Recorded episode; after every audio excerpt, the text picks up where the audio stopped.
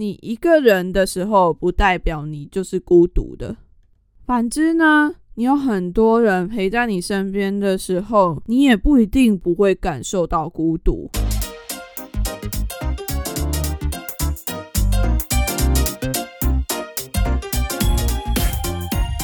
欢迎来到伪叛逆女孩，我是 Conny。本节目与超画家 CPG 合作。这集想跟大家聊聊的主题是一个人啊？什么一个人呐？哪一个人呐？如果说的更精准一点的话，应该叫做自己一个人，alone。通常呢，都会跟孤独做一个连接。前一阵子啊，我就在社群媒体上面看到了一个还蛮有趣的文章，他写的呢是一个量表，叫做国际孤独等级表。这个等级表还蛮有趣的，他就把很多事情一个人做的孤独，按照他觉得的程度把它排出来，总共分成十个等级。第一级也就是最轻微的，是一个人去超市；再来第二级呢，是一个人去吃餐厅；第三级是一个人去咖啡厅；第四级是一个人去看电影。第五集呢，则是一个人去吃火锅；第六集是一个人去 KTV。这个我是不知道怎么做的啦，因为我好像听说很多 KTV 不接受包厢里面只有一个人，可能怕发生意外吧。好了，那再来第七集是一个人去看海；第八集是一个人去游乐园；第九集是一个人搬家。第十集也是终极大魔王，是一个人去做手术。我仔细看了一下，好像只有第六集跟第八集的一个人去 KTV，还有一个人去游乐园，我没有做过之外，其他好像都已经做过了。所以其实我是一个孤独的灵魂吗？对我来说，任何的一个人去吃东西的情况都是个小 case。并不会觉得特别孤独或什么的，可能因为对我来说，吃东西就是一种满足生理需求，有吃饱就好的概念吧。就也不会在吃东西的时候特别觉得说，哎，我自己一个人吃好孤单哦。虽然说那个文章下面还蛮多人都很热烈的回应，说自己有多孤独，多孤独，但是这篇文章对我来说好像没有太大的意义跟共鸣。为什么呢？因为我一直觉得啊，你一个人的时候，不代表你就是孤独的。反之呢，你有很多人陪在你身边的时候，你也不一定不会感受到孤独。内心的空虚啊，才是真正的孤独。没有办法和别人产生连结，才会让你觉得，诶，这个世界上好像只有你自己一个人。不过，就那个国际孤独等级量表来判定的话，我觉得我自己应该是孤独达人呢。虽然说我可能没有一个人去唱 KTV，或是一个人去游乐场，但那也是因为我本来就没有很特别的喜欢做这些事情。就算有人的时候，我也不会特别的去做这些事。所以我当然一个人的时候，就更不会去做这些事啦。那为什么说我自己是孤独达人呢？因为我自己在做很多事的时候，其实我并不排斥一个人去做。我自己很想做很多的事情，其实都和别人不太一样。例如那个时候就跑去考军校，自己埋头申请出国的计划等等的。就因为这些事情往往都不是普通人会选择去做的事情，所以问长找不到别人和我一起做这些事，但我又不想要因为我找不到人陪伴，我就放弃去做某一些事情。所以我自己很常遇到的状况就是，我宁可自己一个人去做，也不要因为在等一个人陪我一起做而错过那个想做的冲动跟时机点。所以，有某部分来说，我是还蛮享受孤独这件事的。但我同时也完全可以体会那种事情在自己一个人做的时候会排山倒海而来的寂寞感。但对我来说，这种寂寞感是打不倒我的。就来分享几次我自己一个人做的一些事情吧。在我刚刚说到的国际孤独量表里面，有说到一个是自己一个人看电影。我以前就真的很喜欢自己一个人看电影诶。如果我想看的电影，身边的朋友并没有人想要跟我一起去看的话呢，我就会自己找我自己有空的时间，就自己去买票，自己进场看电影。而且我之前在台中的时候，有一段时间很喜欢去台中的一家二轮戏院，叫做万代福戏院看电影。而且我很喜欢做的事情呢，就是趁着我有空的一整天的假日，我就去泡在电影院里面，因为票价很便宜啊，所以我就看着那个电影时刻表，选了四部时间可以的，让我可以从早看到晚的电影，然后就进去电影院里面待着，连续看了四部电影。于是我就坐在电影院里面。看着其他的观众一直换，一直换，一直换，只有我自己一直都在那个电影院里面一个人，这是一种还蛮奇异的感觉，就好像时间在你身上慢了下来一样。其他人好像就是匆匆忙忙的来看个电影，然后又匆匆忙忙的走了，但你就是在那个电影院里面等着，看着，等着，看着。从天还亮的时候，一直到天都黑了，你才从电影院里面出来。对我来说，那是一个非常非常棒的回忆。但也是要建议，就是不要太常尝试这件事情啊。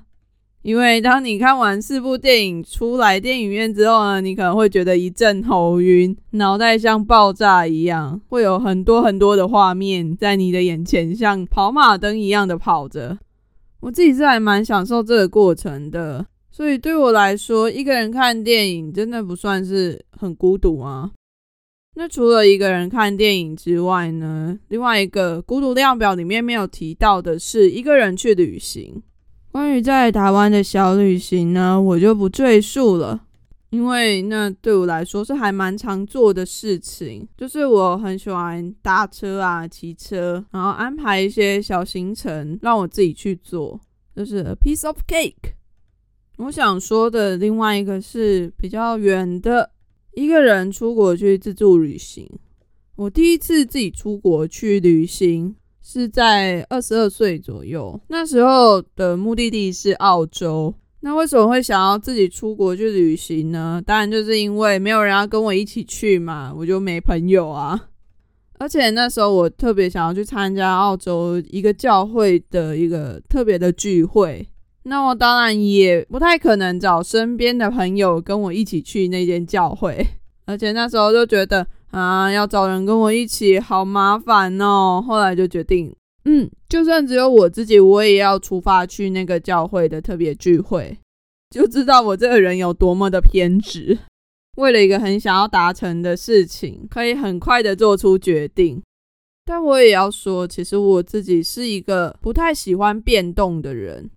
虽然我一直以来的节目都是说我自己为叛逆，不喜欢照着社会给的一些期待去做很多事情。但我自己本身的个性呢，是比较偏向于稳定，比较难去面对一些临时变动的事情。但这不代表我没有办法接受挑战。看看我以前做的那些疯狂的事情，就知道我一直都是个热爱挑战的人。但当热爱挑战跟喜欢稳定这两个性格结合在一起的时候，我会怎么样去安排我这趟蛮未知的旅程呢？而且又只有自己一个人的旅程，其实也是蛮简单的啦。我就是在事前就把所有能够做好的比较大的准备都做好，就例如，嗯，我要住在哪里，我想要参加什么活动，我想要去什么样的景点，我都已经事先把它安排好，并且把票什么都已经在网络上面买好了，甚至还给自己打了一个行程表出来。当这些大方向出来之后啊，剩下的我就交给去旅行的自己自由发挥了。来说说自己旅行的当下的那些感受好了。我觉得，自己旅行的当下是非常的害怕的。对我来说，是能够有一段时间让你可以好好的自我觉察，自己去发现自己在面对未知的时候会有什么样子的反应，跟什么样子的应对方式。然后你就可以在自己旅行的时候呢，慢慢的发现自己的性格到底是什么样子，会更了解自己吧。我在那一次的旅行，我就发现到我自己是一个非常保守、非常内敛，在做很多选择的时候，我通常会倾向于依照自己手上现有的资料去判断哪一个选项是最可行、最不会出差错的。我就是那种没有办法凭我自己的直觉去做事情的人。那时候啦，其实也就是差不多五年前的事情。例如，我每天要出门的时候啊，我在出门之前一定都会先在青年旅馆把 Google Map 查好，因为那时候我没有买手机的网卡，所以我就会把我要去的地点、路线都先查起来，之后呢，再依照我查的资料出去旅行，比较不会有那种。哎，我今天逛到这条巷子，看起来好漂亮哦，我倒进去看一下好了。这种想法绝对不会出现在只有我自己的旅行里面。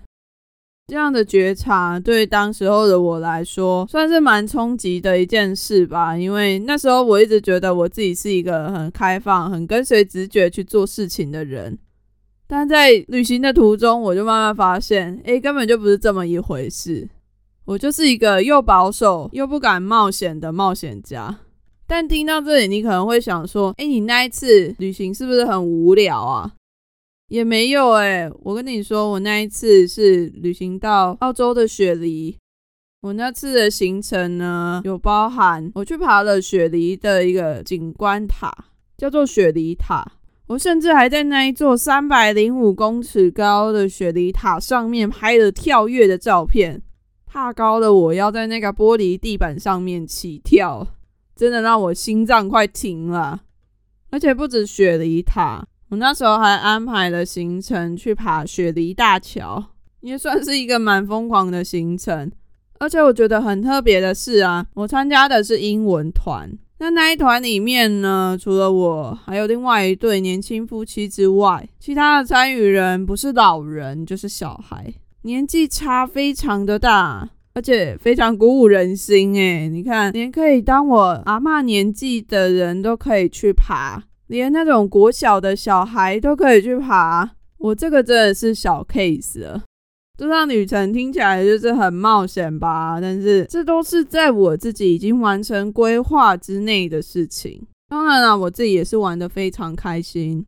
所以我觉得，如果你自己是和我一样比较偏向保守一点、比较害羞、比较怕生一点的人，但又想要自己去旅行，那我觉得可以参考我的方法，把大方向安排好，剩下的就交给自己自由发挥喽。相信我自己旅行并没有你想象中的那么恐怖啦。好，那说完了在国外的旅行之后呢，我就拉回来台湾。虽然刚刚说在台湾的一些小旅行对我来说是驾就亲手，很容易的一件事，不过那环岛呢？对于很多人来说，环岛好像又是另外一种挑战，另外一种不只是旅行的旅行。对我自己来说也是一样啊。我那时候环岛时，因为还在工作，所以也没有办法找身边比较亲近的同事一起去环岛。因为没有人可以一下子请那么多天的假嘛，但那时候我就是下定决心说，好，就算我自己一个人，我也要去环岛。于是呢，我就费尽千辛万苦请了九天的假，然后我就自己一个人骑机车去环岛了。不过有上一次去国外自助旅行的经验之后呢，我这一次也是按照上一次的方法，就是我先安排好我自己想要去的地方。安排好住宿之后，我就让我自己照着行程走。简短的说一下我自己的环岛行程好了。我那时候就是骑机车环岛南回，逆时钟的方向骑，或者是想要好好的欣赏花东的东海岸呐。不过我觉得我这次环岛跟上一次去澳洲旅行相比，有还蛮进步的一点是。我的行程没有像之前一样定的那么紧凑，虽然说有一些住宿确实是已经先订好了，但有一些比较观光的景点，我自己就没有事先订好住宿，而是要当下旅行到那个地方的时候，看看时间，看看地点，再决定自己到底要住哪一个地方的住宿，也让这趟旅行更增添了一点点的流浪感。我自己还蛮喜欢的啦。不过到目前为止，你们听到我在讲这些一个人的经验的时候，你是不是几乎都没有听到我在说孤独感、空虚感什么的？这也算是回应到我刚刚一开始讲的。我觉得一个人自己去做很多事情，并不代表他就是孤独的，因为很多时候，当你一个人去做这些事情的时候，你的感官会被放大。你的精神就不需要放在和另外一个人协调上面，反而你有时候可以更感觉到这趟旅行、这场电影带来给你的那一些感受。当你把心思放在感受外面的世界时，而不是把专注力放在自己内心的孤独。哦，我只有一个人。哦，我都没有朋友。哦，我好孤单，好寂寞。当你不把你的心思专注在这些事情上的时候，自己一个人反而是给你更多的能够与外界连接的机会。最后来说说，当我自己一个人的时候，我最常有的几种感觉。好了，我觉得我自己最常有的三种感觉，第一个还是我前面一直提到的孤独感，第二个呢则是独立感，最后一个则是自由感。虽然说我前面一直好像在 diss 孤独这件事情。或者是好像一直在说，其实你可以不用感到孤独，但事实上我是相信人生而孤独的。很多生命中你会面对到的事情，往往都必须是只有你自己一个人去面对的。可能关于你自己的原生家庭问题，关于自己的情绪问题，关于你与人相处的一些问题。这些事情归根究底，都还是得要你自己一个人去面对，去倾听自己心里面的声音，这些问题才有办法解决。而且我也完全能够理解那种感受到空虚、感受到没有人在乎、感受到没有人看见你的那种渺小的无力感。这种感觉很长，都会在只有你自己一个人的时候排山倒海而来。就是一种如海啸般的寂寞，很容易把人吞噬，很容易把人淹没。很多时候啊，人们在感觉到孤单的时候，都会向外去寻找一些东西，例如就去找朋友聊天、唱歌、喝酒、吃饭。有伴侣的呢，可能就会将这种孤独的感觉转为害怕、没有安全感，并把它转嫁在伴侣身上。但是对我来说，我自己比较习惯做的事情是向内寻找。什么样叫做向内寻找？当我感觉到孤独的时候啊，我会写日记，就让自己在日记里面和自己对话，用书写的方式来写下很多关于自己的疑问，关于孤独感的疑问，关于对这个世界的未知的疑问。同时在写的时候呢，我也会问我自己说。好，那你现在很孤独，那你还有没有什么想要做的事情？我们就去做吧。嗯，怎么听起来有点像人格分裂一样？反正就是向内寻找，看看你自己还有什么想做但是尚未完成的梦想或者是目标，然后自己陪自己去完成这些事情。相信我在做这些事情的时候，你会慢慢感受到我后面想要讲的两个感觉。很多人害怕孤独啊，就可能会觉得啊，自己一个人就什么都要自己来了，没有人可以帮我搬行李，没有人帮我点菜，没有人帮我拍美美的照片了。但我觉得什么事情都自己来，并没有什么不好啊。而且很多时候，这样子的每一件事情都必须要自己做，是可以一步一步的建立你自己对于你自己的信心。也是一步一步迈向独立成熟的人格必要的过程。很多事情你没有自己一个人去经历，你是不会发现原来自己有那么大的能耐可以去做那些事的。就像我自己在部队的时候，很常因为要受训，或者是要去其他地方支援，而东奔西跑。其实就很像搬家一样，因为你必须要把你所有的家当都放进一个大背包里面，然后把你的生活圈可能从中部移到北部，或者甚至是南部。在这样搬迁的过程中呢，通常都只有自己一个人，必须自己想办法移动到新的地方，必须自己想办法在到达新的地方之后安顿下来。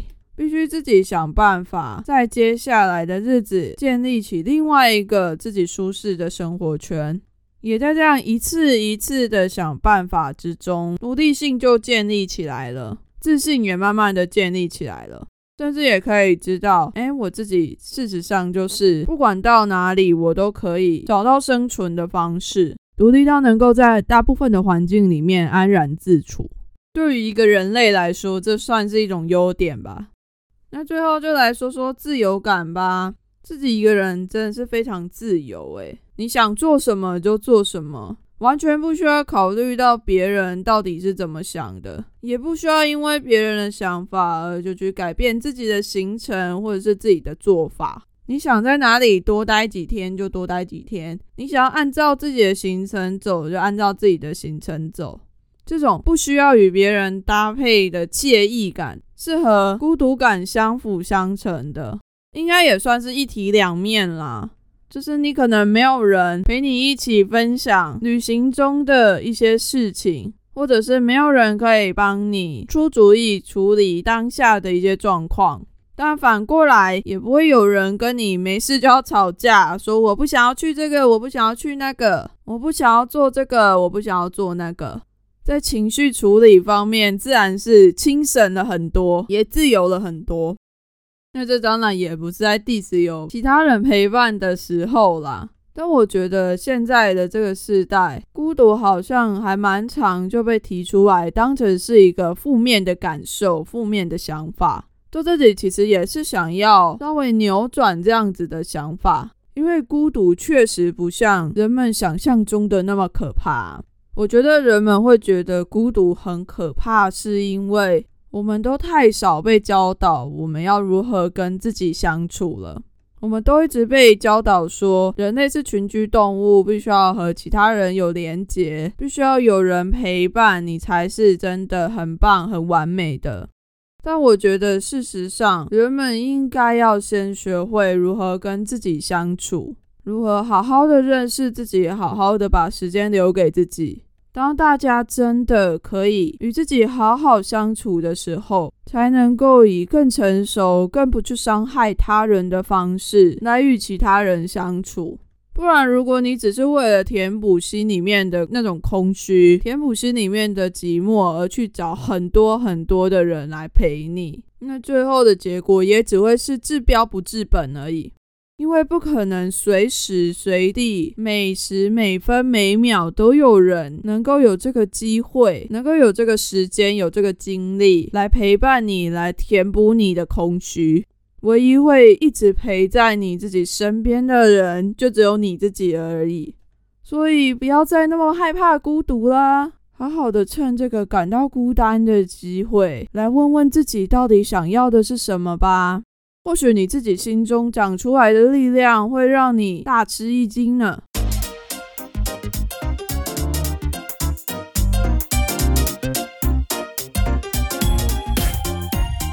好啦，今天的节目就到这边结束。不知道听完这集节目之后，有没有让你感觉比较不孤独一点？应该是没有啦。但我还是希望能够用我的声音陪伴你度过一点点的只有自己一个人的日子。不过我也只能陪你这二十几分钟啦，剩下的你就要自己加油喽。如果你喜欢我的节目，就欢迎到 Apple Podcast 为我留下五星评价并留言鼓励我。我虽然很孤独的自己在做 Podcast，但是我还是需要你的鼓励啊。那如果你有什么孤独的故事想要跟我分享的话，也可以到我的 Facebook 粉砖为叛逆女孩，或者是 IG 上面留言跟我互动。不要让我一个人孤孤单单的好吗？那也别忘记在各大平台上面订阅我的节目《伪叛逆女孩》，这样在我下一次更新的时候，你就会马上收到通知了。我们下集再见，拜拜。